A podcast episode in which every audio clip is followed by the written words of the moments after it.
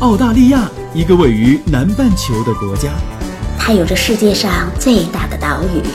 还有世界上最小的陆地块。当然，它也有着最适宜人居的自然环境和最多元文化的融合。这是我看到的，也是我看到的。你好，我是甜甜圈，五岁女孩的妈妈。我是五岁的美拉拉。我们在澳洲，在路上。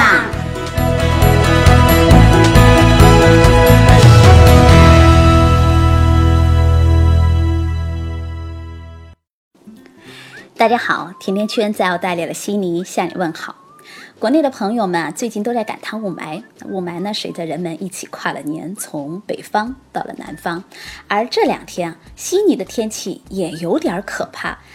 倒不是因为雾霾，而是因为高温和紫外线。今天一大早啊，悉尼大部分地区的这个温度就直接的飙升到了三十度以上。那 CBD 的部分地区还突破了四十度，西北部啊，有些地方甚至达到了四十五度。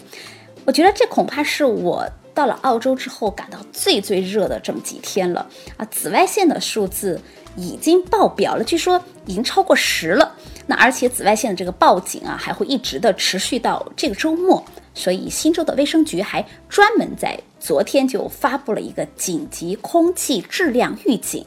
这预警里就说，由于闷热的天气，空气不流通，再加上汽车尾气的污染物在炎热的天气条件下，会与空气中的氧气发生反应，会形成有毒的臭氧。所以建议大家在傍晚七点左右不要出门。在这儿，我也希望海内外的小伙伴们都能够呼吸到新鲜空气。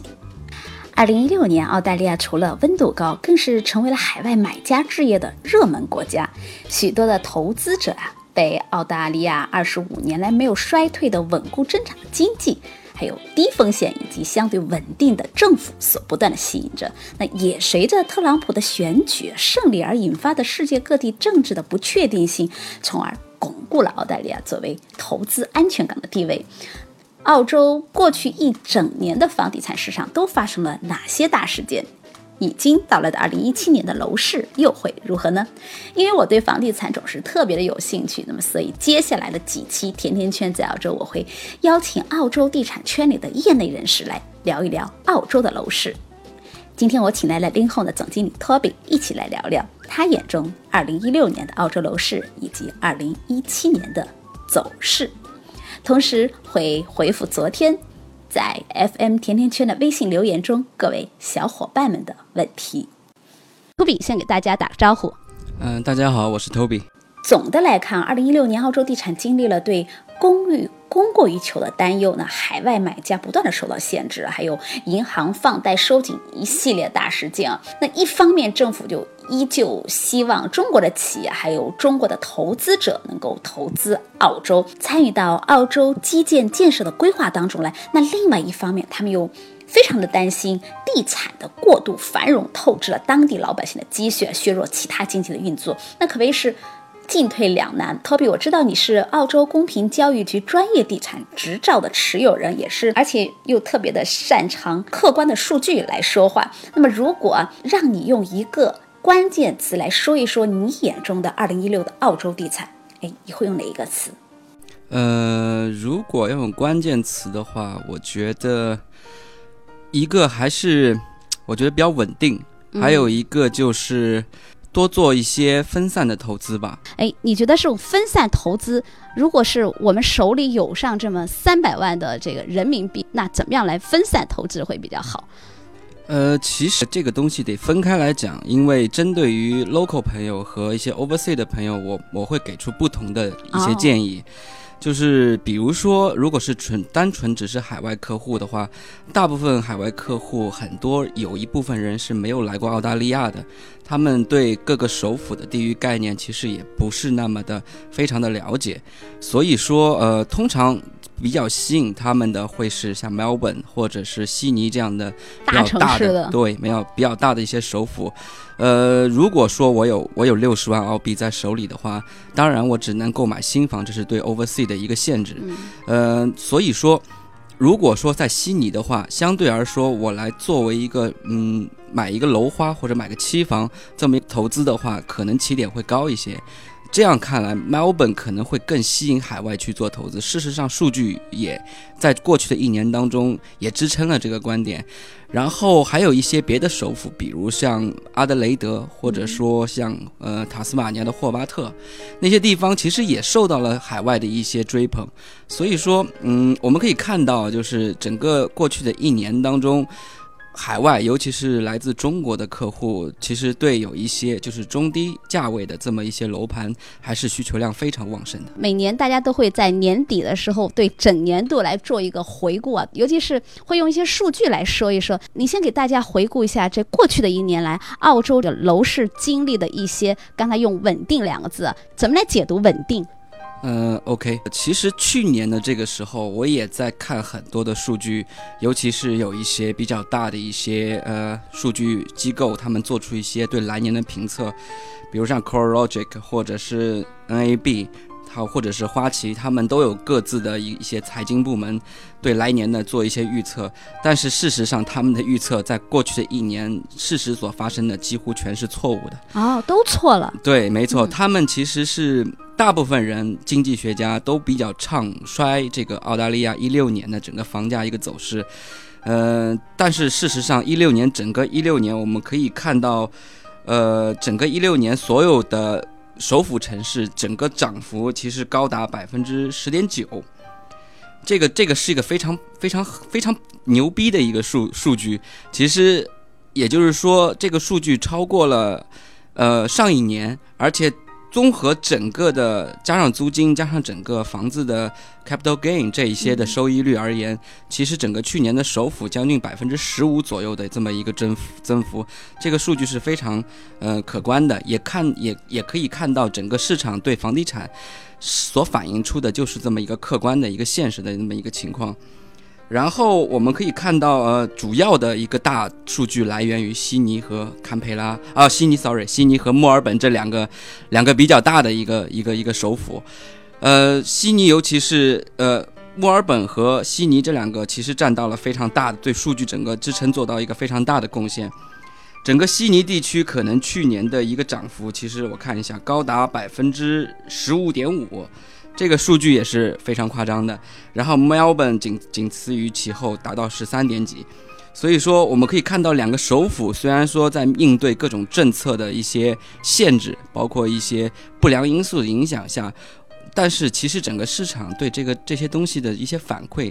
还是比较比较健康的，而且是整个市场能反映出的一个现实，就是大家还是很乐观的去看待这件事情。所以说，呃，我觉得二零。一六年，二零一五至二零一六年整整一年的走势还是相对来说非常稳定的，并没有像之前那些经济学家所预测的比较一个疲软的一个走势吧。刚刚你说到，呃，悉尼达到百分之十五的增长啊，那在一五年或者是一六年之前的过去的一些年份的这个增幅会是在多少？其实每一年，其实我们要说，呃，整个澳大利亚数据的话，其实澳洲的房产应该是真正的。一个崛起应该是在二零零九年是一个节点，可能就是那个时候是属于金融危机的后金融危机时代这么一段的过程当中，使得澳大利亚的房产成为一个。呃，非常具有吸引力，而且非常具有保值以及投资回报率的这么一个产品。然后，二零零九至现在二零一六年，差不多八年的时间当中，嗯，整个悉尼的房价可以说是翻了一番。这个数字，如果我记得没有错，是达到百分之九十五点五左右的吧。然后，Melbourne 也有将近百分之八十三至八十五这么一个涨幅。主要的呃这些涨幅其实全部来自于这八年中每一年的贡献，然后差不多悉尼几乎是每一年都是以一个递增的方式来达到一个这样的一个涨幅。其实我们一直在说，房地产界一直在流行，就是几年一个 cycle，几年一个 cycle。其实我个人认为这个 cycle 还没有完，然后。来年这个 cycle 可能还接着要持续往上走这么一个高峰，因为我们现在这个供需这一块其实还没有达到一个完全的平衡，供求量尤其是悉尼这个供应量完全低于这个需求啊，这个这个这个低于需求量，所以说很多人还在寻找更多的机会去入手，所以说我还是比较看好的。其实刚刚您说到，从零九年到现在以来，大概能翻到一番，价格也越来越高了。那是不是说二零一六年的这个楼市的关键词里，这房高房价也可以算作一个？没错，没错。其实高房价绝绝对是没有错，因为现在悉尼整个悉尼地区，呃，虽然说持有房产这些客户可以说，呃。用个简单的一个形容，就是他们差不多每个月的他们所持有的房产都能增加一万元，差不多过去一年就是这样的一个支撑的数据。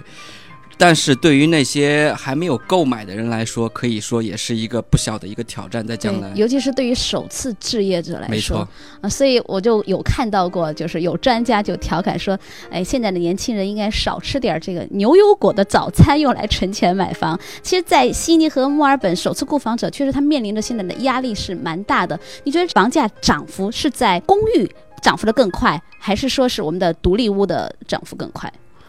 嗯。这个是个不错的问题。其实就这个，当然每一个首府得分开说。嗯。就悉尼而言，呃，就目前看到的数据而言，还是独立屋高于呃这个 apartment 这个公寓楼的这么一个涨幅。嗯。但是也要看区域。呃，其实有一些区域，就是说独立屋涨幅特别好的区域，尤其是在悉尼地区，通常是那些非常贵、比较高昂或者比较呃一般、比较难以。普通人难以去承受的这些这么一些地区，比如像 Mosman 这些地方，涨幅是非常的好。所以说，但是往往这些地方，其实你从投资角度出发的话，它反而不太适合。所以说。呃，我们得分开去看这个问题。呃，墨尔本更是更是比较严峻的，就是呃，独立屋的涨幅是高于呃公寓楼的涨幅许多倍的。但是这也是因为有原因的，是因为墨尔本呃 City 就是它的 CBD 当中比较高的一个供应量，然后导致了整个一个公寓楼的涨幅并没有那么的明显。其实我们还是看总的大数据而言的话，整个墨尔本去年的公寓涨幅其实也是相当可观的。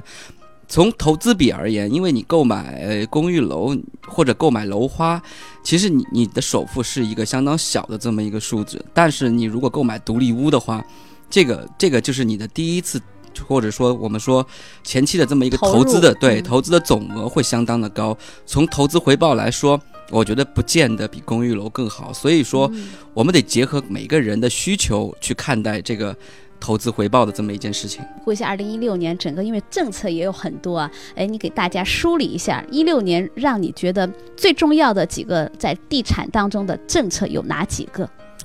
嗯，一六年，呃，其实一六年可以说是还是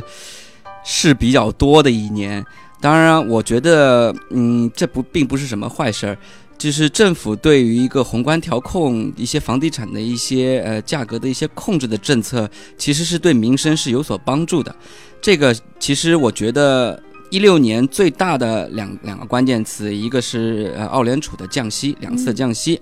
还有一个就是，呃，对海外的这么一个增加税收的这么这么两个两两两个两个两个政策，其实是对房市或者对整个市场的影响还是有一定的。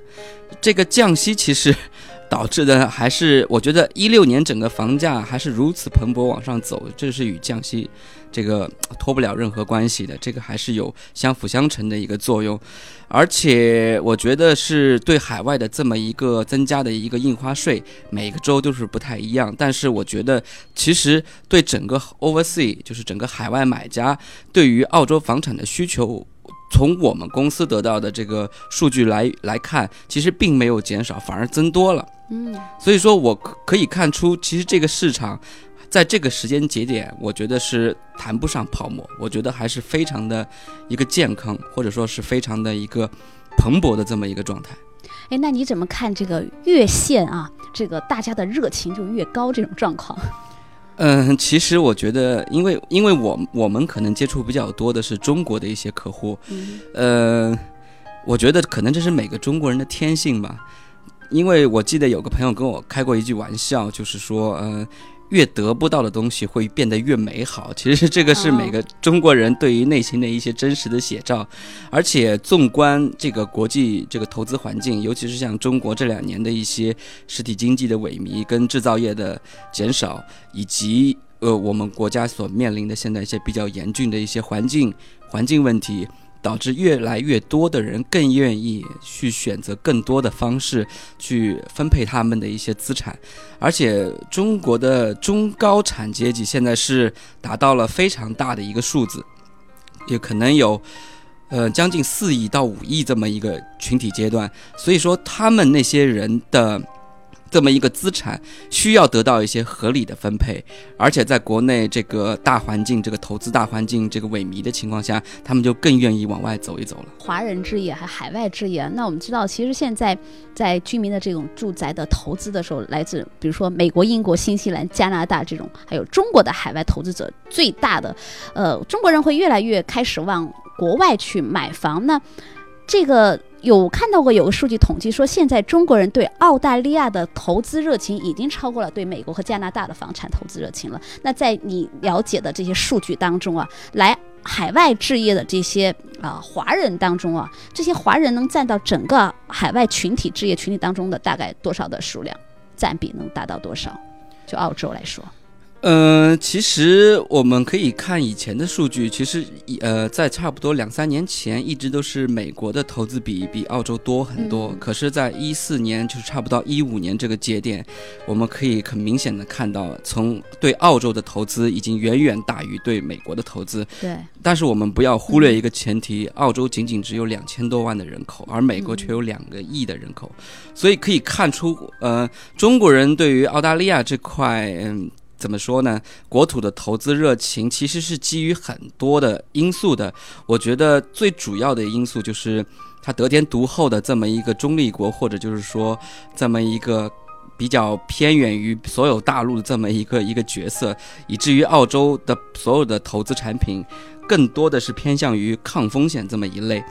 而且澳洲与中国本身就没有太大的一个时差，也吸引了越来越多的，不管是呃中资还是个人，会往澳洲做一个投资的这么一个分配。我们可以看到，像去年的嗯中国的比较有名的一个央企绿地，他们在澳大利亚一年的项目，同时在售的项目就达到了四个以上。其实还有。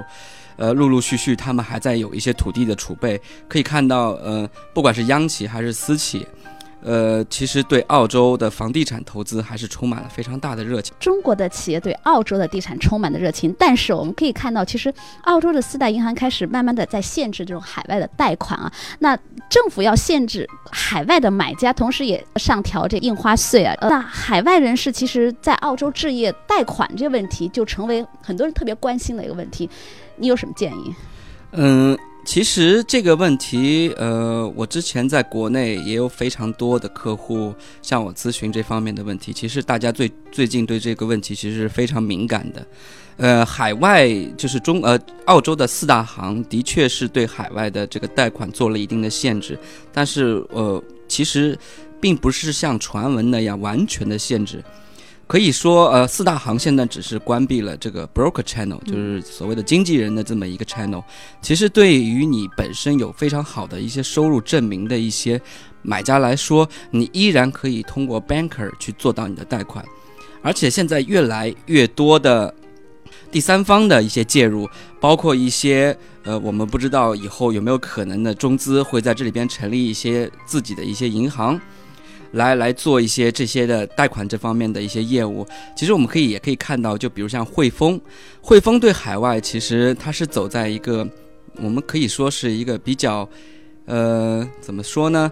他还是比较放开的这一块儿，就是他对海外的要求，就是说，如果你是汇丰的一个一个卓越理财的一个 VIP 客户，然后你依然可以贷到百分之六十以上的一个房贷。所以说，银行呢，他是非常想做这块业务，但是迫于可能政府的有一些对对对，迫于政府的一些压力，而且前段时间中国的在澳大利亚当地的一个 broker 的圈子，然后也导致了。就是引发了一些中国的买家，嗯，可能在他们本身材料这上面可能有些问题，因为中国买家通常不太喜欢。不太喜欢去劳烦这些事情，然后就把它通通交给别人来打理，这当中会造成一些信用或者是这个这个真实性上面这么一些问题。所以说，政府这么一个做法，其实也是对一个比较一个健康的市场做一个调控，这个是无可厚非的。我们也可以看到，其实政府并不是说完全关闭了外国人这个投资的这么一个渠道，而是说，呃，施加了一些怎么说呢，更多的一些调控或者更多的一些监控，告诉你们，你们必须要按照正规的方式来，这对房地产的健康发展其实也是一件非常好的事情。其实，在整个澳洲的房地产的体系当中，是相对呃其他国家来说是比较严谨了，或者说是比较健康和比较阳光的，可以用这样一个词来形容。对于这种刚才你说到的这样的案例，在采取了这些限制之后，那现在是不是已经完全杜绝了？呃，并不是，我的很多客户在最近。纯海外依然能得到贷款，他们就比如说我刚刚聊的像汇丰这样的，或者像新加坡的几家银行，大华也好，华侨也好，他们依然还是给海外做 oversea 的这么一块贷款，包括呃我刚刚聊的一些第三方的介入，比如像一些一些基金，他们也会做这些的业务。所以说这个业务如果说一方调控紧了。依然还会有更多的一方会愿意去做这个生意，因为这本身跟澳洲房产的一些保值性以及抗风险性，以这样就会使那些第三方机构更愿意去去接受这些这方面的一些一些一些担保，或者说这方面的一些贷款的业务，他们比较。比较放心这个东西，所以说澳洲的这个整个澳洲的房产相对来说还是相对非常非常健康的。在我看来，虽然说有一点点的泡沫，但这个泡沫是对市场是非常有利的。很多的媒体的观点就是说，现在是哦，华人买家越来越多了，会把整个澳洲的房子的房价给带起来了。哎，你怎么看？呃，local 的人对于华人置业者的这样的声音？